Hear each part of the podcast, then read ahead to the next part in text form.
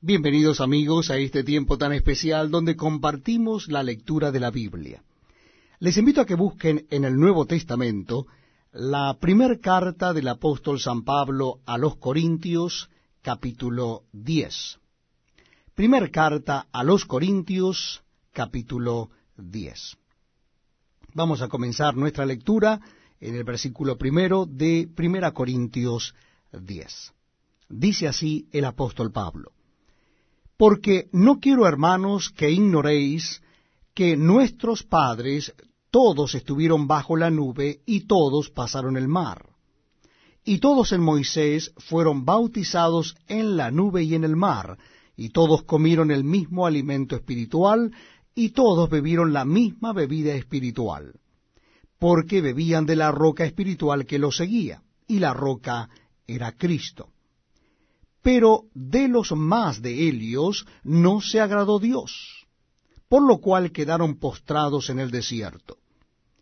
Mas estas cosas sucedieron como ejemplo para nosotros, para que no codiciemos cosas malas como ellos codiciaron, ni seáis idólatras como algunos de ellos, según está escrito. Se sentó el pueblo a comer y a beber, y se levantó a jugar. Ni forniquemos como algunos de ellos fornicaron, y cayeron en un día veintitrés mil ni tentemos al Señor, como también algunos de ellos le tentaron y perecieron por las serpientes. Ni murmuréis, como algunos de ellos murmuraron y perecieron por el destructor. Y estas cosas les acontecieron como ejemplo, y están escritas para amonestarnos a nosotros, a quienes han alcanzado los fines de los siglos. Así que el que piensa estar firme, mire que no caiga no os ha sobrevenido ninguna tentación que no sea humana. Pero fiel es Dios, que no os dejará ser tentados más de lo que podáis resistir, sino que dará también juntamente con la tentación la salida, para que podáis soportar. Por tanto, amados míos, huid de la idolatría. Como a sensatos os hablo, juzgad vosotros lo que digo la copa de bendición que bendecimos no es la comunión de la sangre de Cristo. El pan que partimos no es la comunión del cuerpo de Cristo. Siendo uno solo el pan, nosotros, con ser muchos, somos un cuerpo, pues todos participamos de aquel mismo pan. Mirad a Israel según la carne. Los que comen de los sacrificios, ¿no son partícipes del altar? ¿Qué digo, pues? ¿Que el ídolo es algo o que sea algo lo que se sacrifica a los ídolos? Antes digo que lo que los gentiles sacrifican, a los demonios lo sacrifican, y no a Dios. Y no quiero que vosotros os hagáis partícipes con los demonios.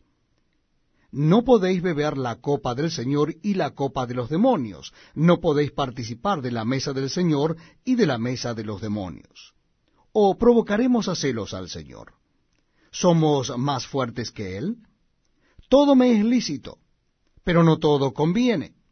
Todo me es lícito, pero no todo edifica. Ninguno busque su propio bien, sino el del otro.